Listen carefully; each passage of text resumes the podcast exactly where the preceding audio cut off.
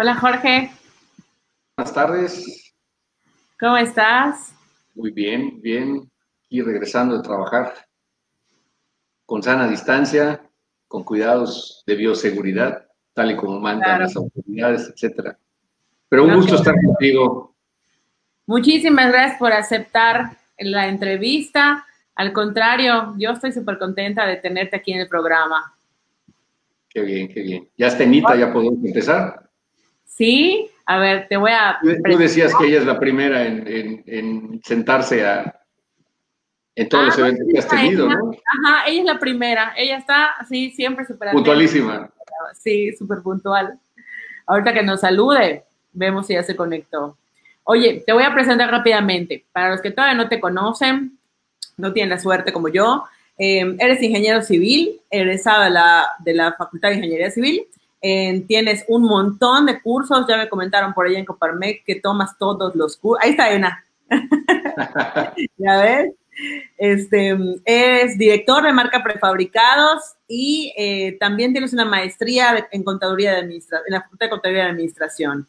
Y bueno, fuiste presidente de Coparmex por tres años y fuiste el primer presidente eh, de Coparmex cuando, desde que yo soy consejera. Y además tuve la suerte de que me tocaste eh, en la presidencia cuando yo estaba eh, presidiendo los jóvenes empresarios. Entonces, la verdad, para mí eso es una entrevista súper especial.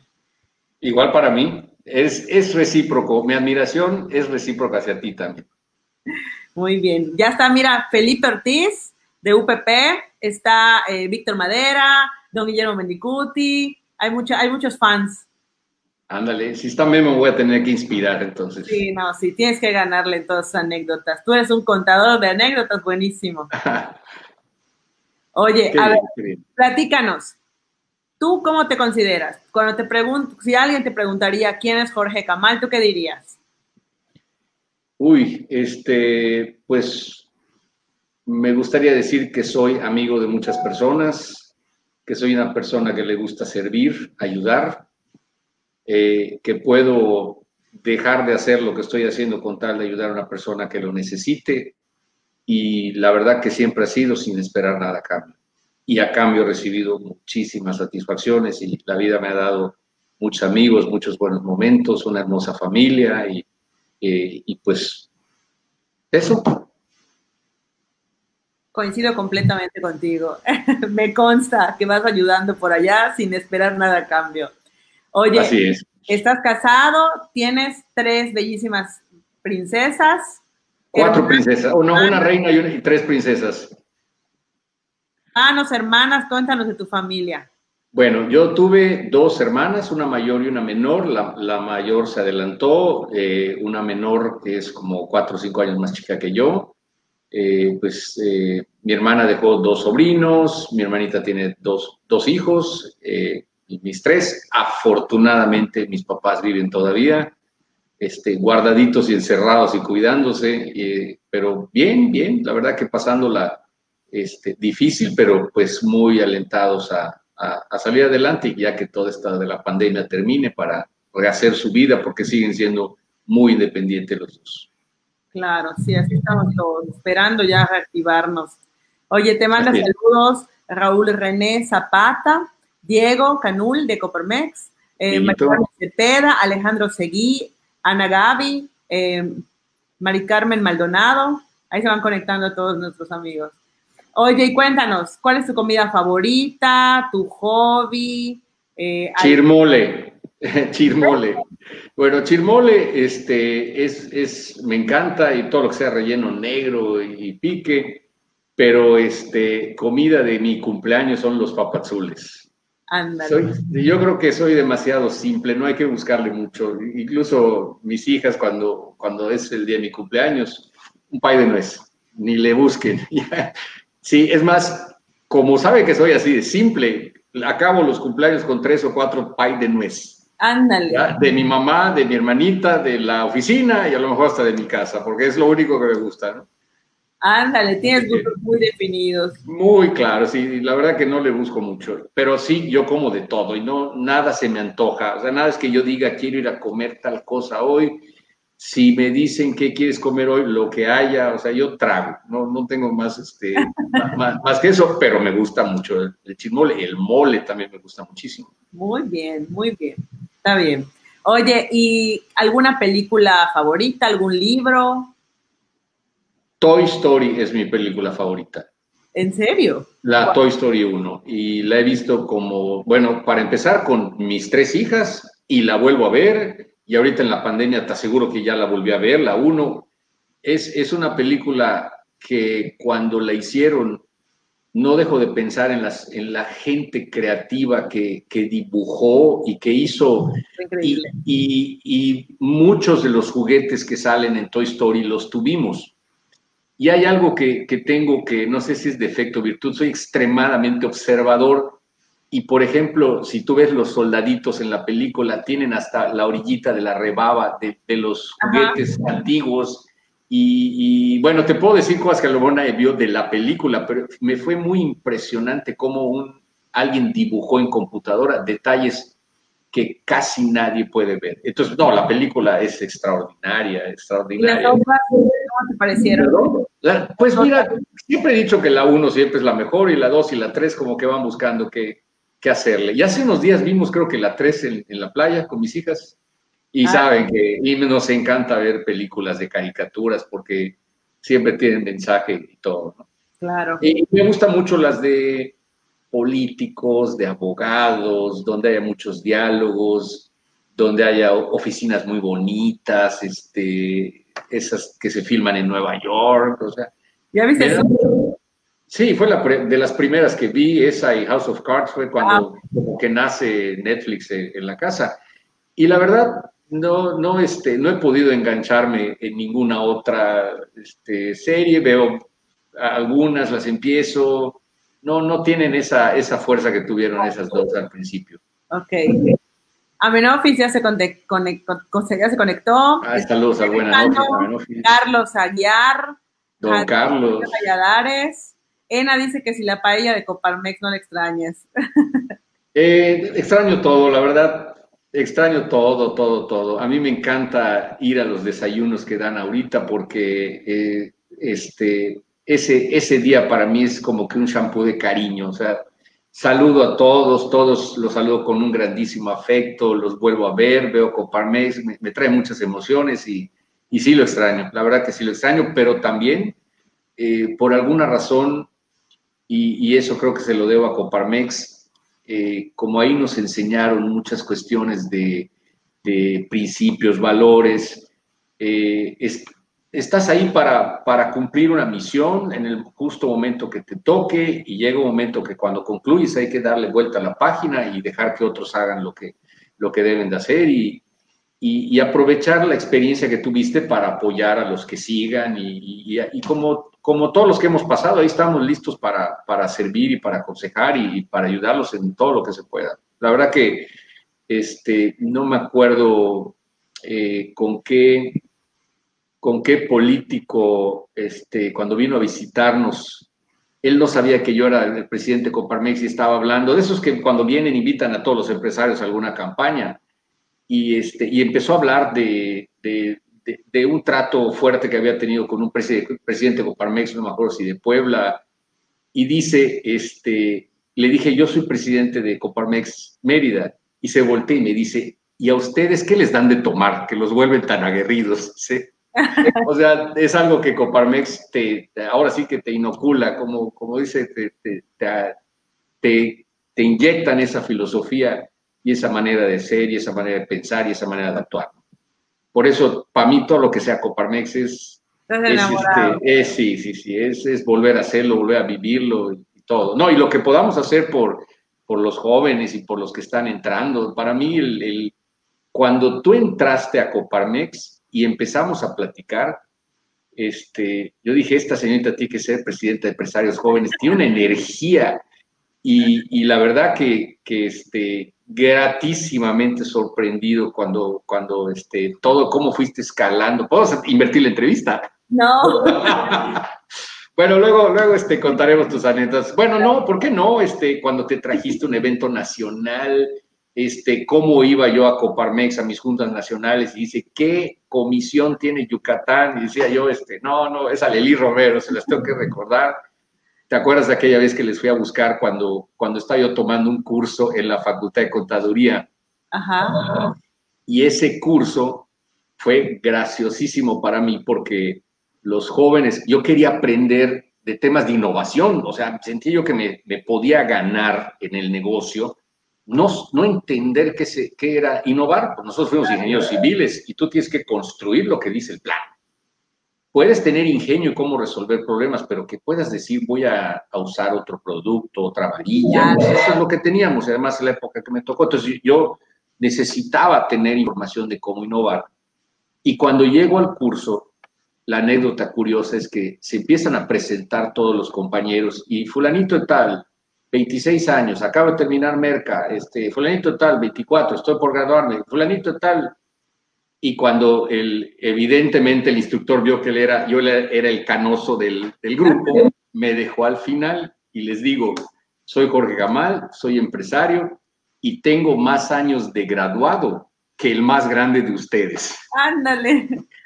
Pero ¿por qué te contaba eso? Porque, porque yo, yo empecé a ver qué hacía por esos jóvenes, ¿verdad? Todos llenos de ilusiones, todos tenían un proyecto, todos tenían una idea, este, algunos estaban volando.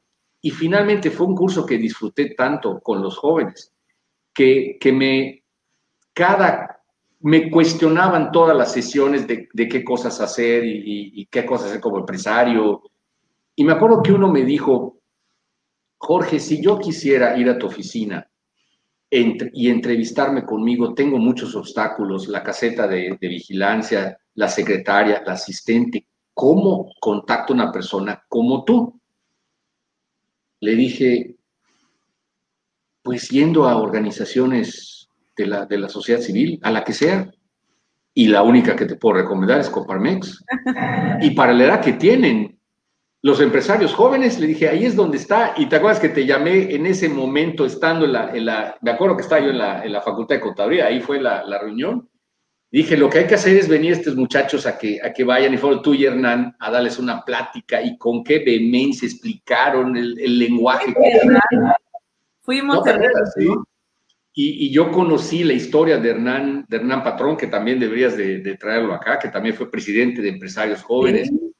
Este, cómo, cómo empezó sus productos y que con una licuadora este, que le robó a su mamá. Y me acuerdo que en ese día le dije, ese día que fueron ustedes a la, a la facultad, a mi curso, Ajá. Dije, Hernán, yo creo que esa licuadora debe estar en un nicho en tu oficina, ¿verdad? Pues si no, encuéntrala, ¿no? Pero pero sí, este, empresarios jóvenes, el tema Coparmex, el tema sociedades este, no gubernamentales, ahí es donde está la, la, base de nuestra formación y sobre todo donde podemos encontrar gente como nosotros, hacer relaciones. Yo la primera vez que me presenté no conocía yo a nadie.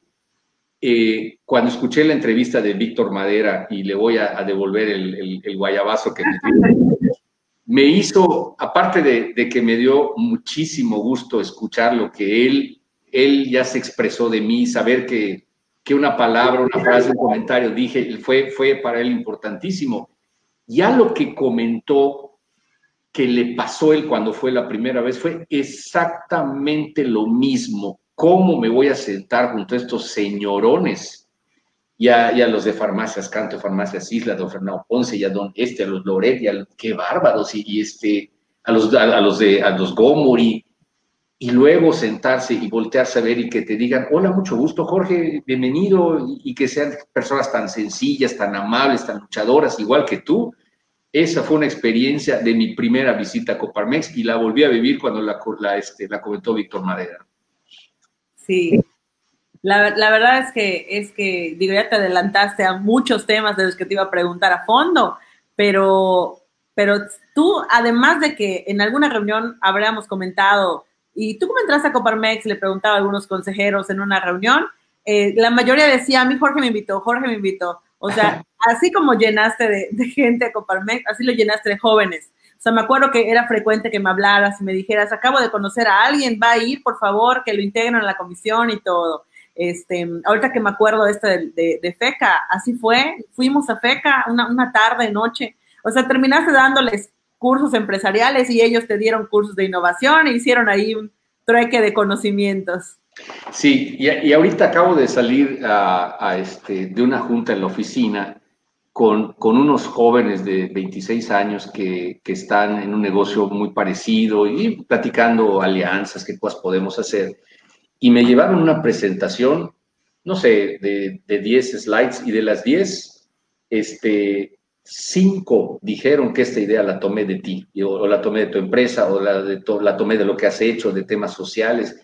Bueno, me dio tanto gusto. Yo les dije, es que me encanta hablar con ustedes porque estos jóvenes son los que necesitamos muy claro lo que quieren hacer, pero, pero evidentemente, eh, pues es el futuro de todo. Los jóvenes, pues hay que siempre si, las organizaciones, la misma empresa, si mantenemos el, estándar de edades, pues la, empresa la empresa y la asociación va a envejecer. Entonces necesitamos irlas renovando, ¿no? Este, yo, yo he presidido otras organizaciones también y siempre es el tema de los, de los jóvenes, de que, de que entren gente incluso más comprometida, ¿no?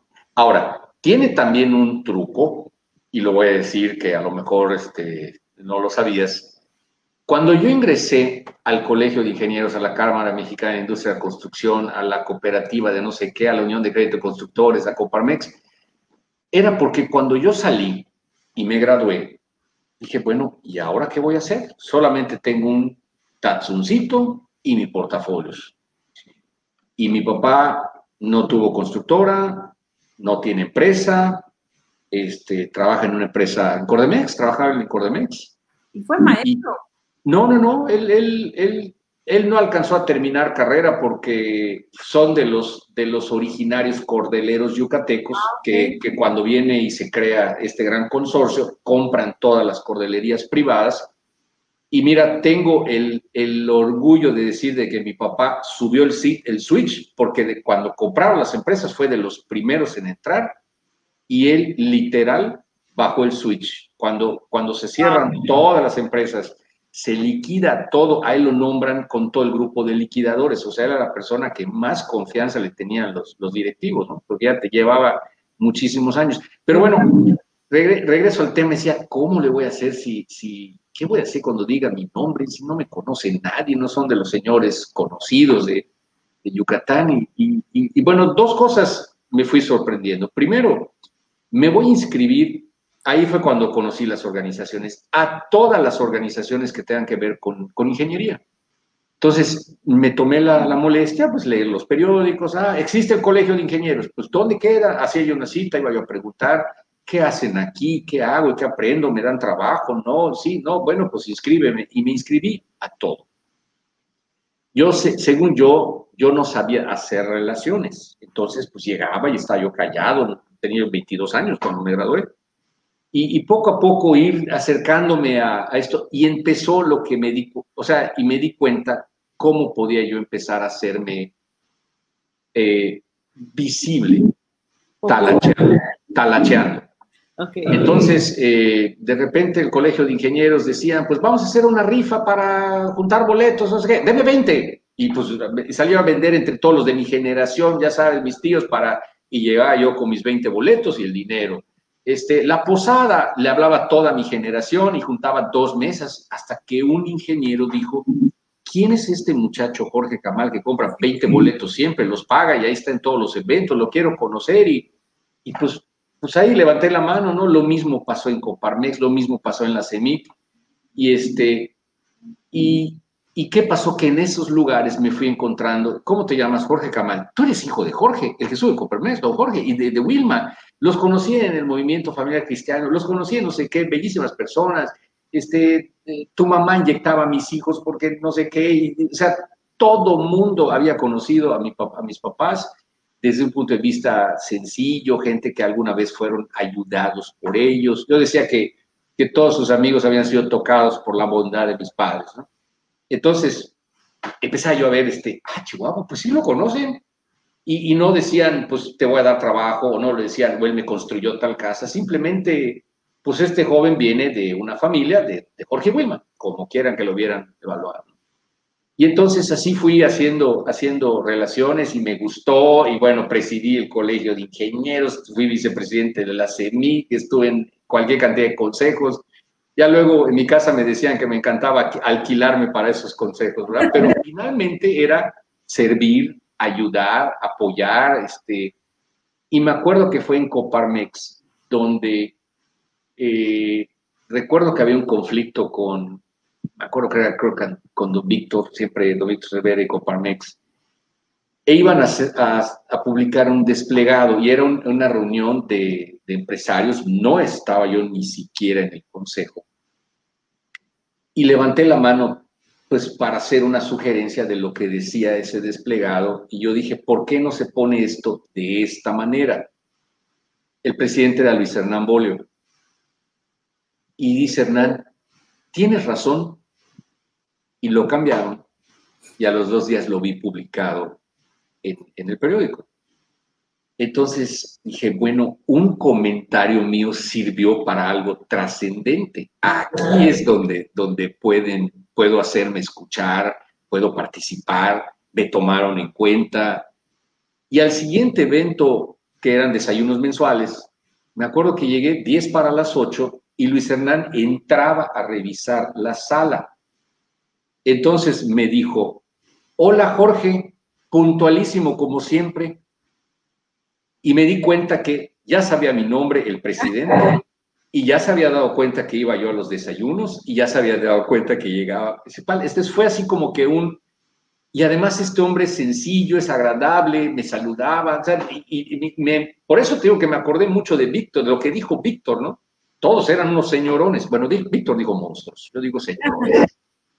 Pero este, pero, y así es como me quedé y a, darle y a darle. Y entonces empecé a hacer talacha también ahí. Y que se hacía un evento nacional, yo quiero participar. Dime quién levanta la mano. ¿Pero ¿En qué? En lo que sea. Este, yo, yo saco copias, este, yo veo plumones, eh, eh, coordino el transporte y así en todos los eventos era yo ya después todo el mundo me quería para organizar los eventos. Y entonces este, pues, estaba ese tipo de reuniones y de convenciones, por ejemplo, ¿no? Y estaba yo día, este, al mediodía, en la noche, este, qué se les ofrece, este, bueno, hasta que empecé a organizar las que a mí me tocó ya como presidentes, ¿no? A nosotros nos tocó el 50 aniversario de, de, de Coparmex, bueno, y me tocó el 50 aniversario del Colegio de Ingenieros. Ándale. Tuve la fortuna de que en los dos este, me tocó celebrar el 50 aniversario. Y tengo, tengo un grupo de amigos de todos mis expresidentes, entre ellos está Memo, este, que les decía, son de broma cuando nos reuníamos, oiga, ¿cuántos años cumple tu organización? ¿Cuántos años cumple la, Porque si es de 50, me lanzo para allá para que me toque la, la este... Oye, Jorge, dime. todo ese voluntariado empresarial que hacías con tu trabajo cuando recién saliste de la, de la carrera? Pues mira, yo siempre he dicho, y se lo he dicho a mucha gente y a, y a mis colaboradores, que pues tú tienes que, tú puedes escoger dos caminos. Yo lo decía de esta manera. Tú puedes, terminando a las seis de la tarde tu jornada laboral, irte a tu casa, darte un baño, preparar tu torta y sentarte a ver una novela o un programa. O te puedes ir a un organismo empresarial a regalar tu tiempo, sacrificar el de tu familia, o a estudiar una maestría, o estudiar un curso, o estudiar eso. Tú escoges, las dos cosas están bien, pero entonces, de, en la medida de tu esfuerzo, en la medida de la dedicación, en la medida de tu sacrificio, es el retorno de todo lo que hagas. Entonces, pues yo pude haber tomado ese, ya, ya me había casado también, este, no teníamos niños, pero luego vino Alejandrina, vivíamos en un departamentito y a darle. Y recuerdo cuando nos casamos, Marta y yo decidimos, más bien, como ella es médico, ella decidió hacer una especialidad, lo cual siempre le dije que iba a ser un desperdicio de talento si no hacía una, una especialidad. Y para animarla de que nos casáramos e hiciera su especialidad, le dije, y yo tomo una maestría para que nosotros los dos estemos en el mismo canal, o sea, que los dos tengamos que estudiar o tengamos tareas y no nos gane el tema de la pachanga y la flojera y demás. Y prácticamente su especialidad en mi maestría la hicimos al mismo tiempo, en el 93, 94 terminamos nuestra especialidad. y, recuerdo que Marta estaba este, presentando su examen de grado, yo estaba sentadito afuera de, este, de, su, salón escuchando su, examen. Nada más me asomaba y veía su, panzota de, Alejandrina. A los dos días de que, de que le dieron su examen de grado, nació Alejandrina. ¡Qué padre! Su pues sí, y entonces, y entonces, pues es ir balanceando eso, este, eh, mucho sacrificio, y la verdad que, vuelta a la página, Nunca falté a ningún festival de mis hijas, ni consultas de mi esposa, ni consultas de las niñas, ni, ni, los partos. Jamás, jamás falté a nada de eso. Eventos de, de, las mañanas, este, citas de, de, colegios, de padres de familias, en fin, todo, este, pues nada que tu Outlook no pueda, no pueda coordinar muy bien. Claro. Así que. Y antes de la pandemia, ¿Cómo era un día normal tuyo? ¿A qué hora te levantabas? ¿Qué haces cuando te levantas? ¿A qué hora, a qué hora te sales de la oficina? ¿A qué hora te duermes? Bueno, eh, todos los días me levanto muy temprano, cuarto para las seis, este, siempre me ha gustado hacer ejercicio. Mis hijas hace tres años trajeron un perro que ahora dicen que es mío, ah. este, un, un criollo, porque es la manera más elegante de decirle un malichito. Y, este, y bueno, eso me ha hecho que todas las mañanas salga yo rapidísimo para, para sacar al perrito a pasear, ¿no? Claro. Este, máximo a las nueve ya estamos en, en, la oficina. Me gusta jugar tenis, me gusta jugar golf, correr, este, y, y estoy prácticamente hasta las cinco y media, seis de la tarde en la oficina porque eh, está un poquito lejos y tenemos comedor ahí. Entonces, pues comemos con todos los muchachos y a las máximo a las 7, 8 de la noche ya estoy en casa. Este, tratamos de cenar con la familia, alguna ida al cine. Eh, este, tengo una hija chica, Sofi, que tiene 14 años, y como tú sabes que mi mediana está estudiando fuera, ahorita está acá, pues, pues ahora sí que mi diversión era llegar a la casa y ponerme a, escuchar todas las, las simpatiqueces que, que me decía Sofi, si Alejandrina la Grande tiene algo que comentar de su trabajo o cuando estaba en la universidad.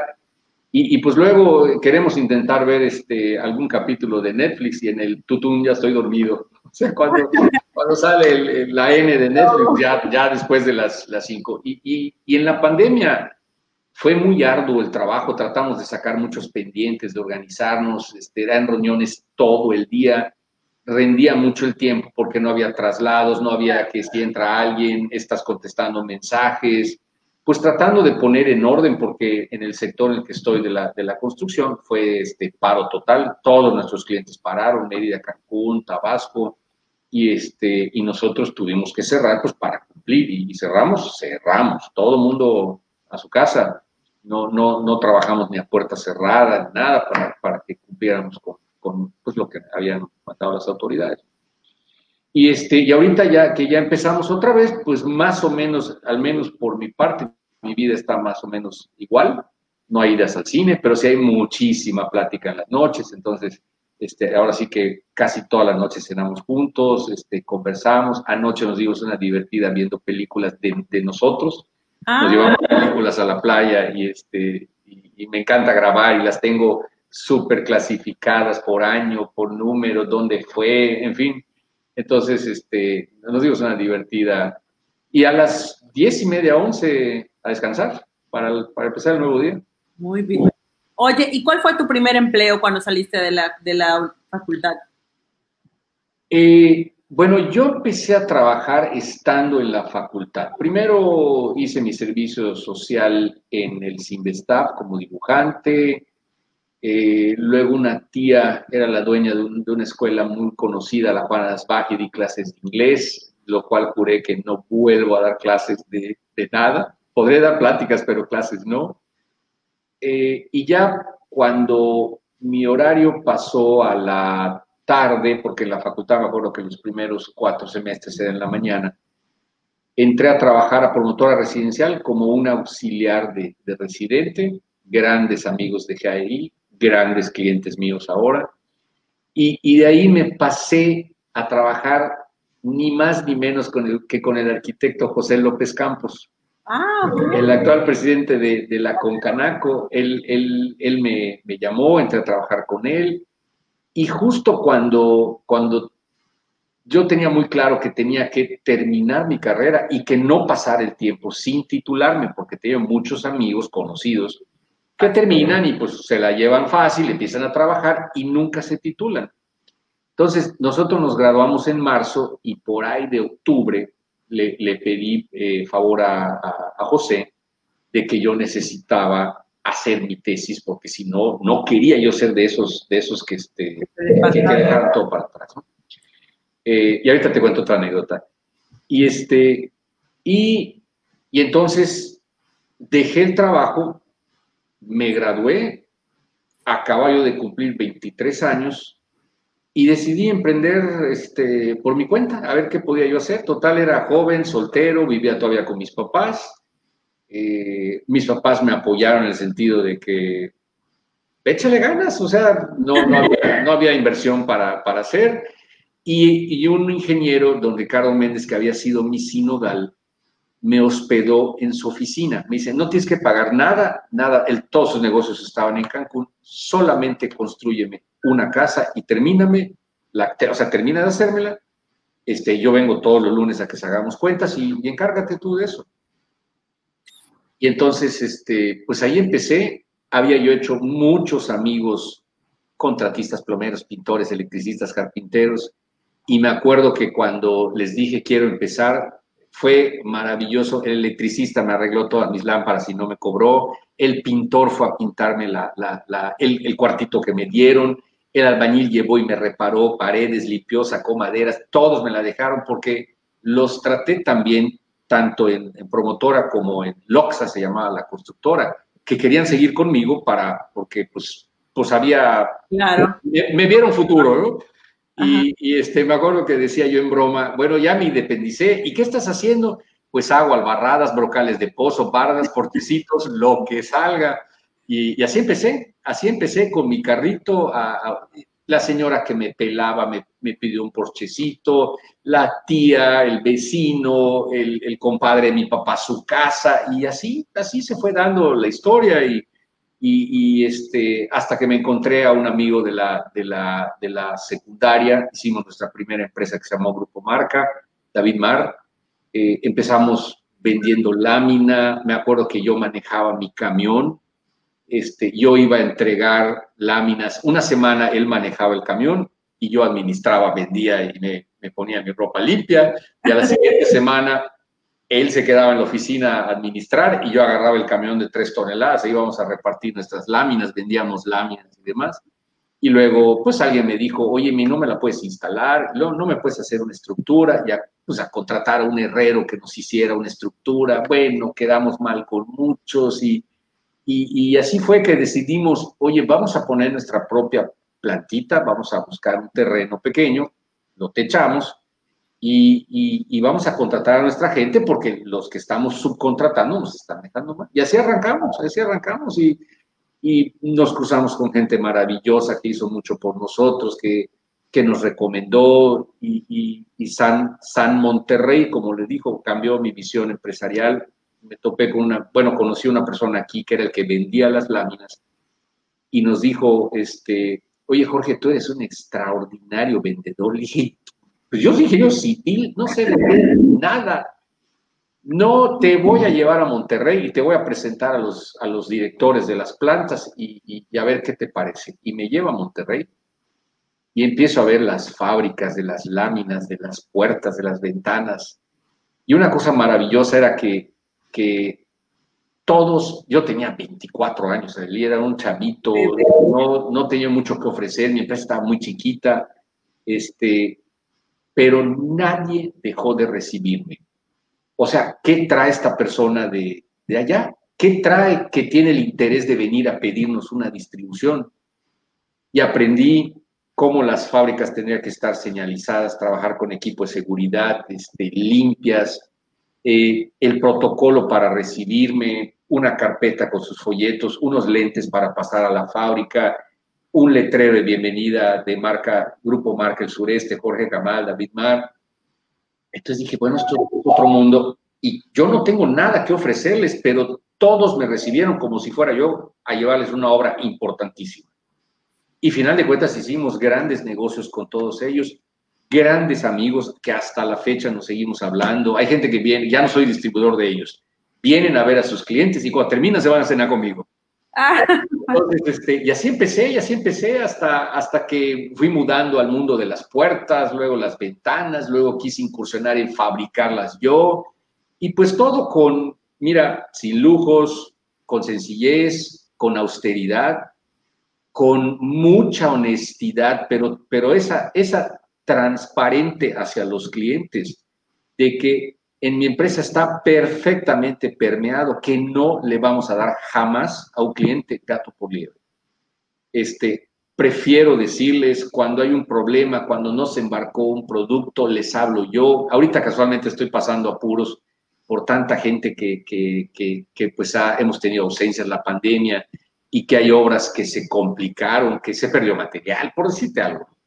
Cuando me enteré, lo primero que hice fue hablarle al dueño, al superintendente, al gerente de la obra, me fui a la obra, me presenté, este, recorrí la obra con ellos, este, me hablaron, gracias Jorge, qué bueno, estaba muy nervioso porque sabemos que tú no eres así. dijo, no, antes pierdo todo que dejarles mal y dejar mal el nombre de la empresa y que ustedes tengan un producto malo y que ustedes tengan una, una mala imagen. Llevamos tantos años trabajando que no se van a perder por esto. Entonces, pues cuidar mucho eh, a los clientes y, darles siempre lo que le ofreces, lo, mejor que puedas en la empresa.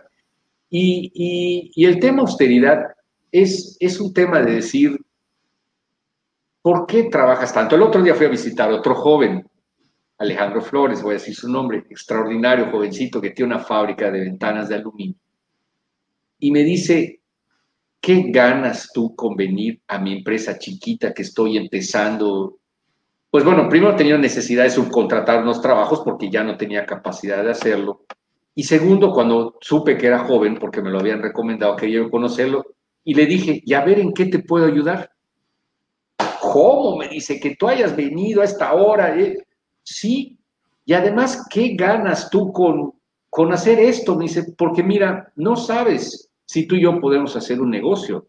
Claro. Y algo que me enseñó Coparmex no es a ganar dinero, es a crear fuentes de empleo.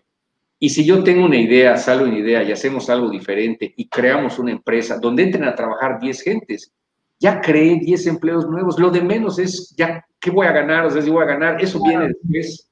Y si haces un buen trabajo, con orden, con ética, con puntualidad, con buen servicio, retorna y retorna y retorna y la gente siempre va a preferir al que le cumple. Entonces, este, la creación de empleos fue, fue para mí. Y, recuerdo que eh, el lema de Coparmex, si te acuerdas, era más y mejores empresas. Y crear fuentes de empleo, y crear fuentes de trabajo. Y bueno, ¿para qué puede servir? Y ahí te va una de las anécdotas más fascinantes de mi vida. Estaba yo empezando. Y habíamos, fue la crisis del 94-95, que por bendición de Dios, a nosotros nos fue extraordinariamente bien y teníamos unas obras en Villahermosa. Y era el fin de semana donde hacíamos la posada de la empresa. Entonces era viernes, seis y media, siete, ya ves que en diciembre oscurece temprano y oí mucho ruido afuera de mi oficina, mi oficina era muy chiquitita. Y este, y ruido, y oía ruido de mujeres, señoras, este, niños y todo. Y salí a ver qué pasaba. Y este, y me acuerdo que vi, se habían ido mes y medio nuestros trabajadores y eran sus familias los que habían ido a recibir.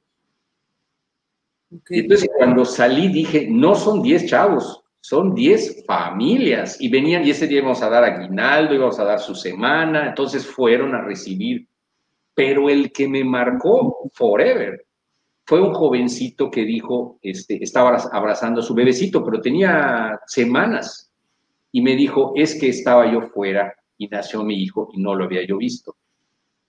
Entonces eso para mí fue así impresionante porque dices, hay una persona que estaba prestando servicios para una empresa que sacrificó antes eso por su trabajo y, este, y, todo lo que está acá y cualquier decisión que yo tome ya no me va a afectar a mí, voy a afectar a, pues en ese momento eran 20 familias, ¿no? Claro. Entonces, todas las decisiones que tomo ahora es tomando en cuenta, ahorita en la pandemia que vino tema de sueldos y que vino eso, era estar de cerca con ellos, hablarles por teléfono, eh, conferencias Zoom con todos, cómo están. Ahorita que vino la apertura y se empezaron a contagiar algunos, todos los sábados hablarles por teléfono, a ver cómo siguen, qué te falta, qué necesitas personalmente. Entonces, capital humano, lo, más valioso es lo que tienes y la responsabilidad que debemos de tener todos es la creación de empleos. Ellos son los que van a hacer que luego los beneficios económicos, si quieres ponerlo, que, que, que es lo último que siempre toco, vendrá. Ok.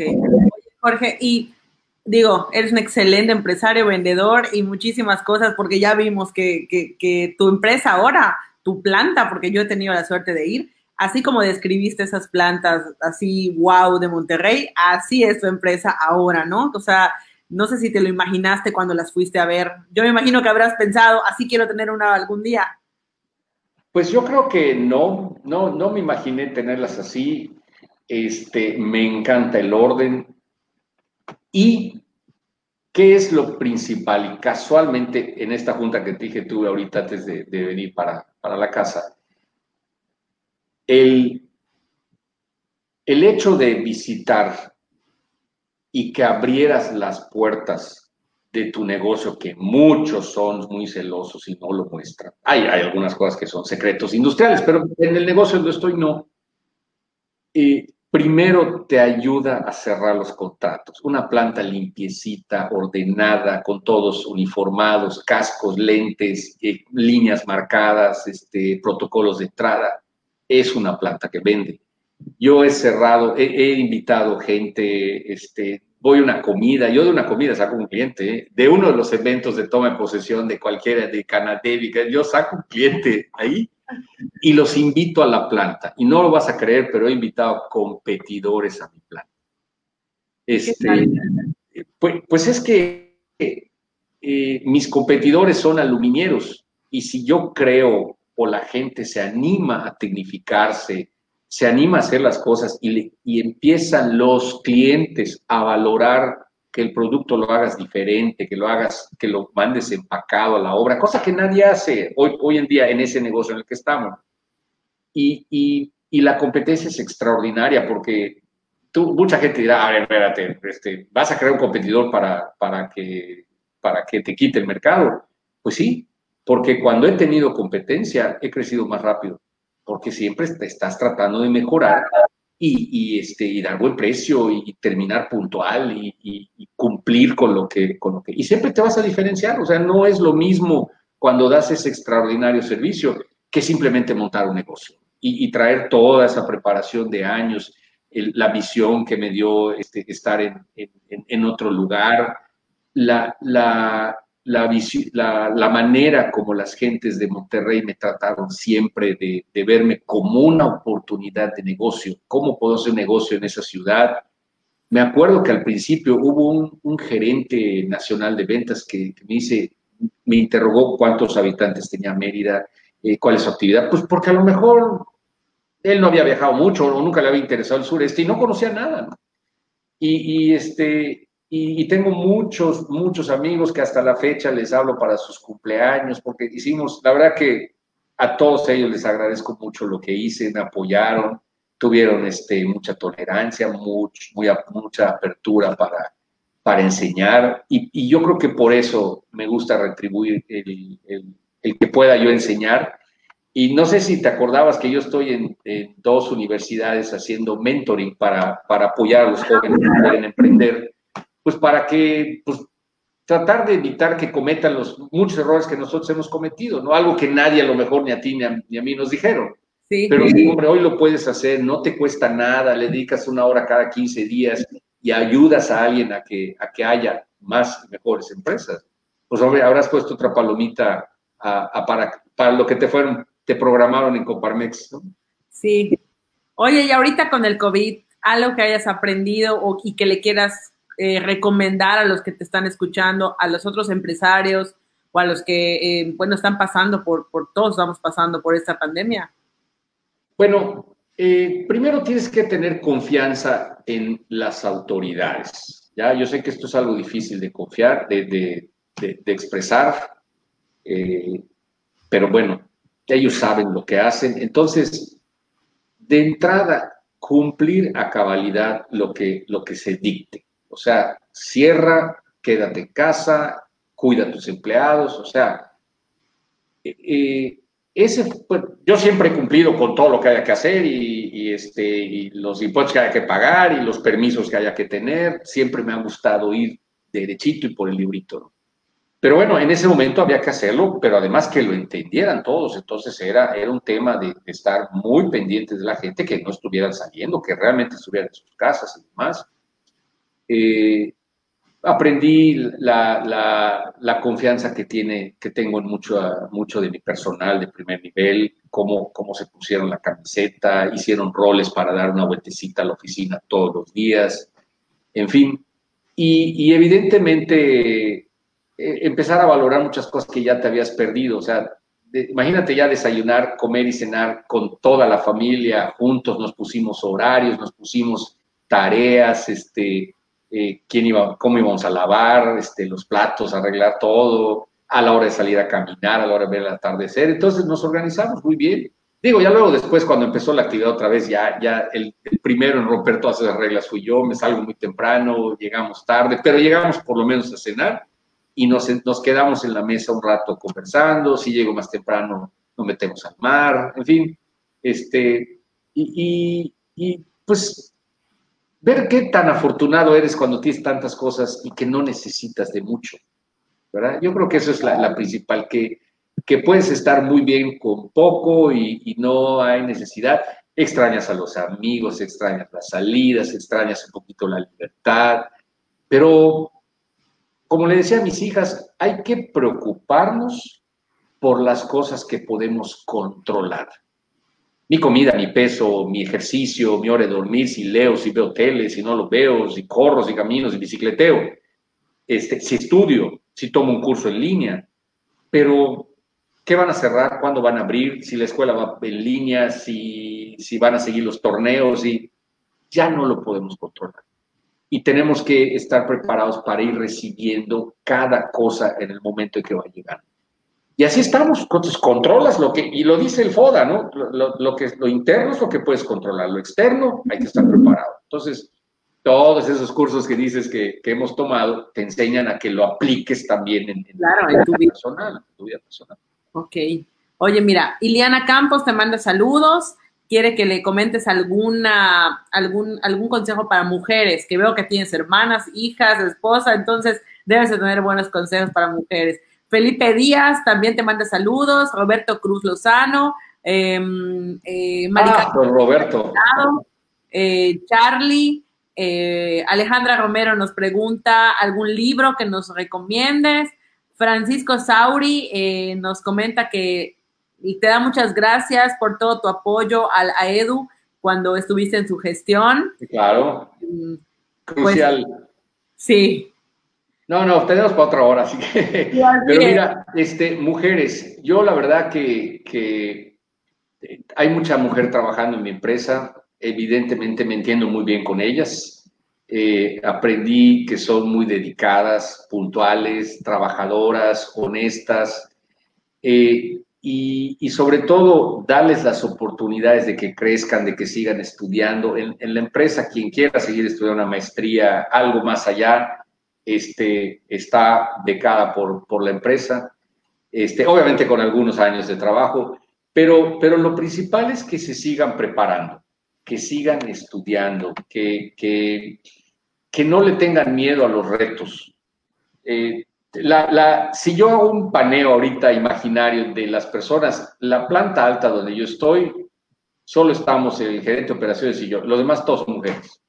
Ah. Susi, mi hermana, está en la fábrica de ventanas y tiene cinco mujeres ahí con ellas. nuestras supervisoras, las dos jefas de turno, son ingenieras, las dos. Este, a pesar de que están en, el área de producción, en el área de supervisión, me reúno con ellas cada tres, tres meses para que me cuenten a nivel de cancha. Y, la verdad es, es, superación, superación, aprender los cursos. Eh, y, no tener miedo de tocar la puerta de, del jefe, si tienen jefe, o de, o de un cliente, si son empresarias, y preguntar y decir, este, la verdad que, que yo no tengo o sea, tengo la fortuna de, recordar proveedoras, eh, personas del banco, con todo el respeto del mundo, trabajo muy bien con, con, ellas y, pues evidentemente tengo tres mujeres en la casa, mi mundo es color de rosa. Ándale. Así que, y Roberto Cruz, fíjate que con él, él, él desde antes de entrar jugábamos tenis, eh, él y yo, y, y él tenía, tiene el programa La Fórmula del Éxito, entonces le decía, ¿por qué no me das un programa una vez a la semana? Te llevo empresarios, la idea era que los entrevistara a ver qué habían hecho bien, ya sea implementar un sistema muy complejo o simplemente ahorrar para construir la planta. Algo hicieron bien que tienen éxito. Y, este, y, le dije, no me cobres porque no tenemos dinero, pero te voy a llevar a empresarios y tú puedes ya luego tratar de hacer negocios con ellos. Te decía que al principio este, me costaba trabajo porque cada miércoles tenía que ir yo, o iba Eduardo, o iba alguien del consejo porque los empresarios no querían ir. Entonces, este, los tres años que estuve, todos los miércoles hasta de diciembre tuvimos programa y tuvimos empresarios, uno, dos empresarios. Y me acuerdo que una vez Carlos Sierra, que está en afiliación, me dice, oye Jorge, me están hablando personas para inscribirse a Coparmex y que si se inscriben hoy, ¿cuándo pueden ir al primer programa? O sea, ya todo el mundo quería ir al, la noche Coparmex le llamó. Y este, así que, y luego tuvimos la fortuna de que también Canacintra hizo, hizo su programa en, el otro programa que ellos tenían. Y, bueno, hubo un gran acercamiento entre Radio Fórmula y los empresarios, que hasta la fecha creo que sigue siendo. Y me encantó porque, este, porque ese era el fin y la gente iba a platicar qué hacía. No, no lleves un producto a vender en oferta, lleva a contarnos qué hiciste para estar donde estás, lo que, lo que sea que, hubieras hecho. Me acuerdo que la primera que fue fue Tere Casola. Ah. Y me acuerdo que comprobé algo que me había pasado cuando estaba, yo, yo con mi socio, el socio que tenía, nos, este, me desesperaba cuando veía que nacía un competidor y, y, luego compraba una Cheyenne, una camioneta y decía, oye David, nosotros todavía estamos con el bolchito. Tranquilo, Veintitantos años después, en el primer programa con Tere Casola, dijo, ¿le puede dar a ustedes algún consejo a, los jóvenes que están escuchando? Sí, dice, cuando les caiga el primer contrato o el primer anticipo de algo, no salgan corriendo a comprar su camionetota, inviértanlo en los negocios. Me explico lo que me pasaba años atrás y dije, si alguien logra entender lo que Tere acaba de decir, porque a mí me pasó hace 25 años, ¿no? Y dije, para mí esta es una palomita para nuestro programa. Claro. Oye, Jorge, estoy súper contenta de que estés acá. Como tú dices, nos puede llevar dos o tres programas porque tienes mucho que contarnos. Me encantó tu historia, no la conocía tan a detalle de cómo empezaste, de que te inscribiste a las cámaras. Lo que, lo que, bueno, digo, yo todo lo que acabas de contar lo, lo confirmo porque trabajé contigo y me acuerdo que me dabas carta abierta eh, para todo. Oye, yo iba ahí a pedir permiso y me decía, a mí no me pidas a mí dije qué día esto evento y me presento mi guayabera, incluso creo que hasta en, tu propia oficina tenías una guayabera colgada. Dices que ya hizo tantos eventos que tengo que tener una guayabera por cualquier cosa. Te, te, voy a contar, tenemos tiempo y puedo contar una anécdota más.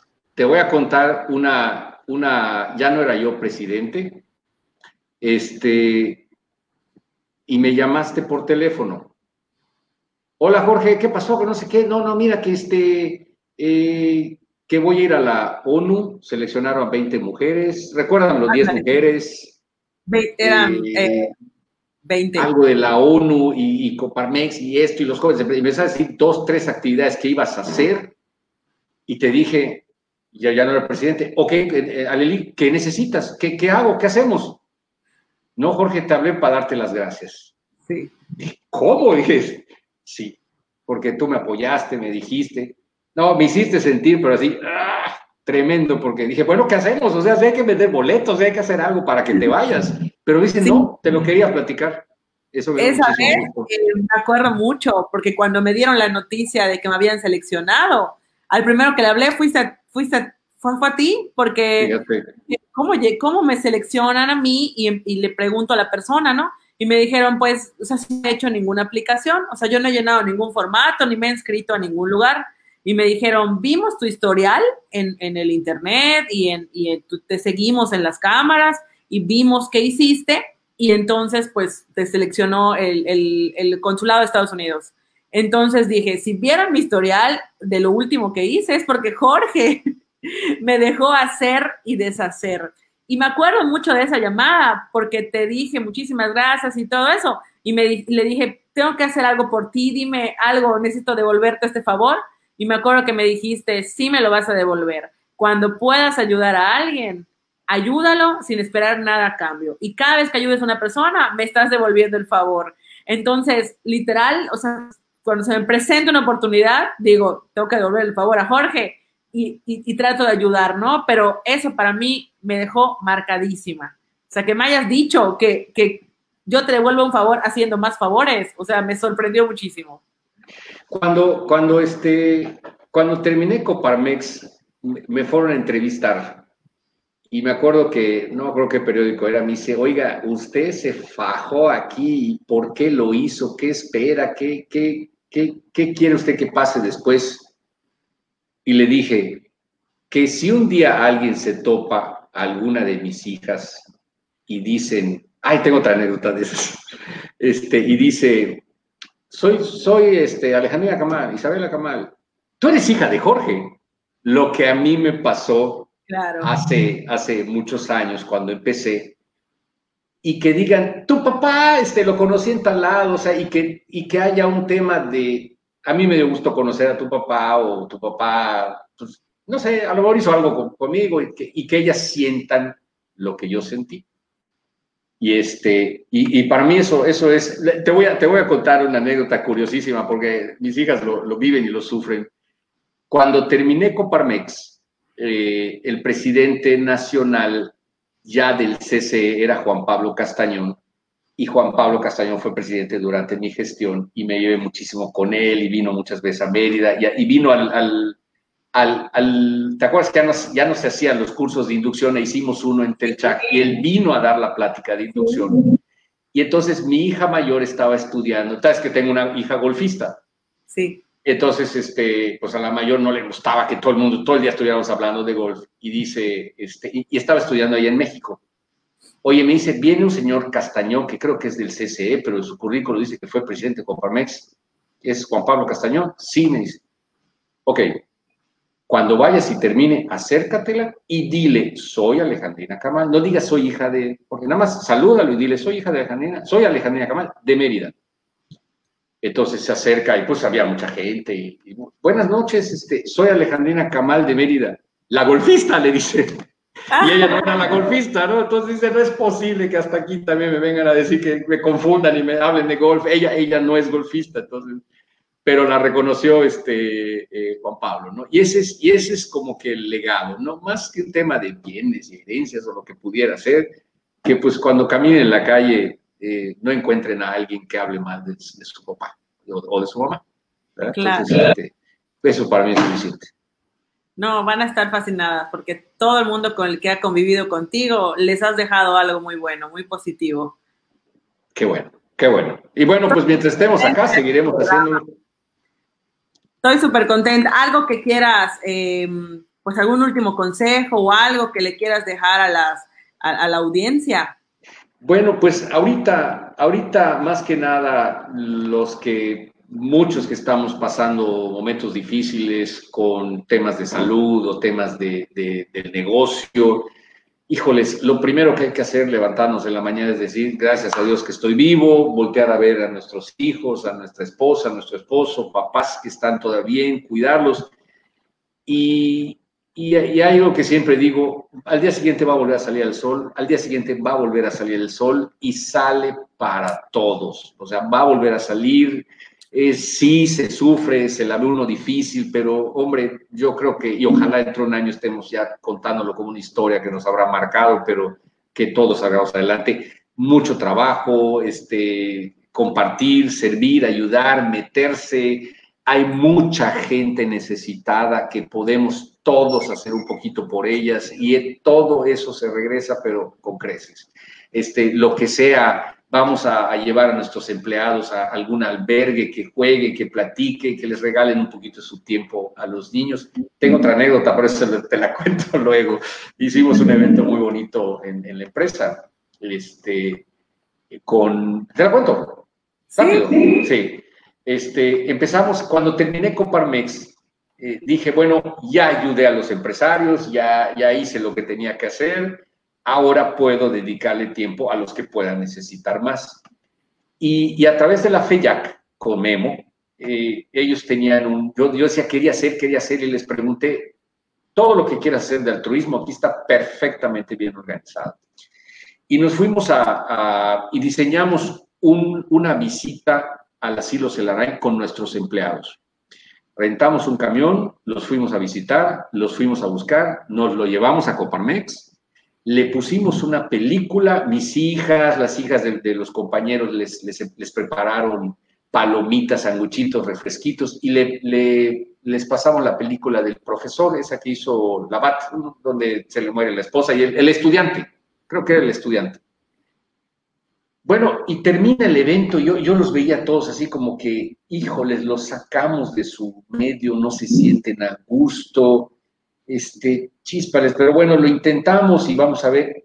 Y levanta la mano una, una viejita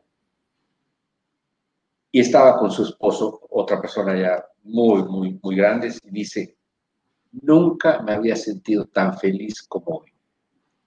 Me han hecho el día maravilloso, le decía a mi esposo, ¿quiénes son estas personas? Y levanta la mano un empleado y pasa y no podía hablar del llanto, dice, me, han hecho tan feliz de poder ayudar y se para otra viejita y se paran más empleados, dije, o sea, así de la nada o algo, dices, oye, ¿con qué cosa tan sencilla tocaste los corazones de los que lo necesitaban y del que el que pudo hacer algo por el necesitado? A mí me encantó porque filmé yo los fui a esperar a Coparmex y empecé a filmar cuando bajaban, porque cada empleado, colaborador, bajaba con, una, con un viejito, con una viejita ayudándolos, porque, porque este, y bueno, pues siempre que podamos ayudar a alguien, híjoles, eso es muy satisfactorio, toca el corazón, eh, mejora el ambiente porque la gente sabe y se da cuenta que a pesar de sus carencias y a pesar de lo que sea, tienen un trabajo, tienen salud, tienen hijos y hay alguien que necesitan más que ellos. Y con un poquito que den, pueden ayudar y a lo mejor cambiar el resto de los días de una persona. Oye, y me acuerdo que cuando tú fuiste presidente de Coparmex, llevaste el distintivo de socialmente responsable al, empresariado. Incluso cuando tú lo propusiste, nos inscribimos, o sea, tu empresa, mi empresa y otras nueve empresas, y solo había una empresa en, en Mérida que tenía el distintivo.